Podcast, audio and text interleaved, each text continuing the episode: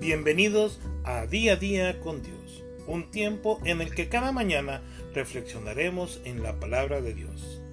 Quédate con Raúl y Claudia Santamaría.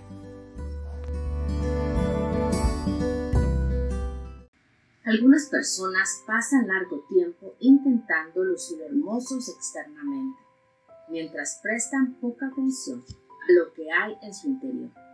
Las palabras de Dios y su Espíritu pueden ayudar a revelar la verdad sobre ti, desde adentro para afuera. Pregúntale a Dios si tu carácter necesita algún retoque o tal vez una reconstrucción total. Ve si tus pensamientos, tus palabras y tus acciones están alineados con la persona que te gustaría ver en el espejo sonriéndote cada mañana. El Salmo 26, 2 dice, Escudriñame, oh Jehová, y pruébame. Examina mis íntimos pensamientos y mi corazón. Nadie entenderá la historia invisible entre lo que dices y haces. Habrá tiempos en los que te malinterpreten, te calumnien y hasta te rechacen. Esto ocurre cuando sale a reducir tu verdadero carácter. Tu forma de responder a la adversidad y a las acusaciones injustas dice mucho sobre ti.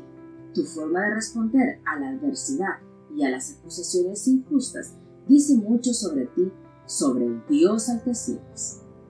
Pídele a Él que te ayude a ocuparte de todos los puntos flacos de tu propio carácter. Trata a tus críticos con respeto y luego sigue adelante con confianza y humildad. Bendiciones.